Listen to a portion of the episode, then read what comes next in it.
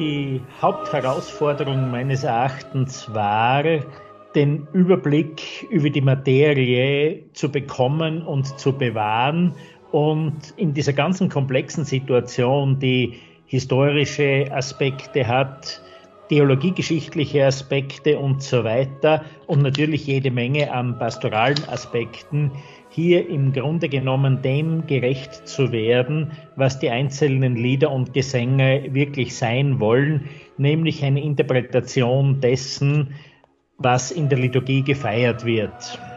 Jetzt sind wir schon mitten in der Semana Santa, der Karwoche. Was mich vorweg, bevor wir zu den einzelnen Tagen gehen, immer wieder erstaunt, dass doch, oh Haupt voll Blut und Wunden, so eine Schnittmenge ist zwischen den evangelischen und den katholischen. Kann man das so sagen? Heute ja, aber nicht die ganze Geschichte hindurch.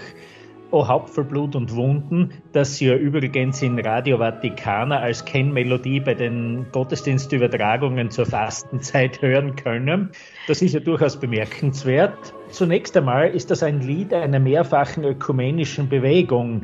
Der Ursprungstext ist ja ein mittelalterlicher äh, Text, von Arnulf von Löwen, den dann einer der berühmtesten und bedeutendsten evangelischen Kirchenlieddichter weiter bearbeitet hat. Und im 20. Jahrhundert ist das sozusagen wieder in den Raum des Katholizismus zurückgekommen. Für die Rezeption des Liedes ist sicherlich sehr bedeutsam, dass die Passionen von Johann Sebastian Bach seit etlichen Jahrzehnten bei uns eine große Rolle spielen und daher das Lied noch bekannter ist.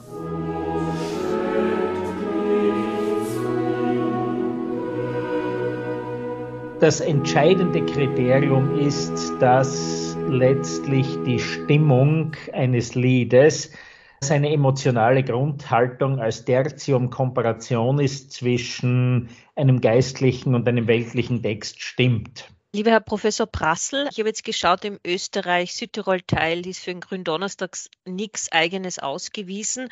Könnte das einen Grund haben, weil es hier wirklich so zentral um das letzte Abendmahl geht? Wir haben dafür gesorgt, dass ein zentraler Gesang für den Gründonnerstag, nämlich der Eröffnungsgesang, wir rühmen dich im Kreuz unseres Herrn Jesus Christus, dass der im Stammteil gelandet ist. Das ist sozusagen der einzige Grund und alles andere was der heutige Gründonnerstag ist, nämlich Gedächtnis des letzten Abendmahles und Einsetzung des Priestertums, das findet sich auch auf anderen Kapiteln verteilt, im Kapitel der Eucharistie zum Beispiel. Und hier sind die Gesänge auch im Stammteil relativ gut vertreten, sodass ein eigenes Gründonnerstagslied nicht notwendig war. Es wurde auch für Ölbergstunde und so weiter nichts Spezielles gewünscht. Dann, wenn ich mir so ab 305 im Stammteil das anschaue, Sie sind ja ein absoluter Gregorianik-Experte, wenn nicht der Experte schlechthin. Wenn Sie uns dazu ein bisschen was verraten, der Ruf, Antwortpsalm, Fußwaschung. Wir rühmen dich im Kreuz unseres Herrn Jesus Christus. In ihm ist das Heil und das Leben. In ihm sind wir erlöst und befreit. Das ist der Eröffnungsvers der Messe des Gründonnerstags. Und dieser Eröffnungsvers, wenn man auf den Melodieverlauf schaut, dieser Eröffnungsvers mit einer Melodie von, ja, hier steht GGB 2010, der bildet das nach, was die Idee des gregorianischen Introitus ist. Nicht wir rühmen uns im Kreuz, sondern wir rühmen uns im Kreuz unseres Herrn Jesus Christus, in dem das Leben ist und die Auferstehung.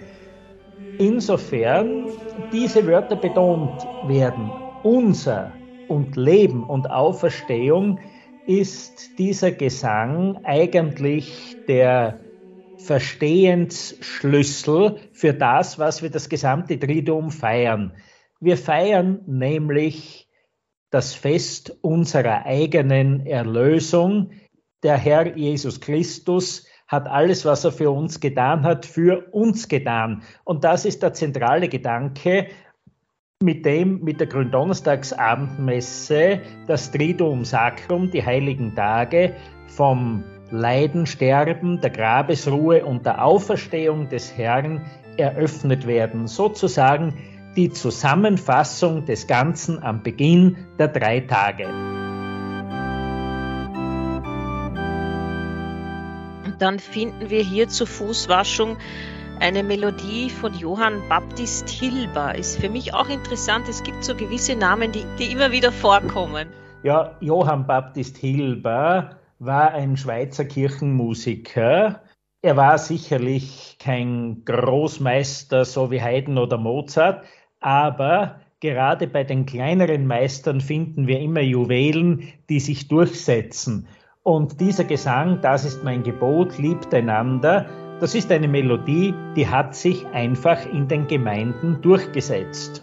Und sozusagen, wir waren ja bei der Arbeit am Gotteslob relativ genau informiert, was findet statt, was findet nicht statt.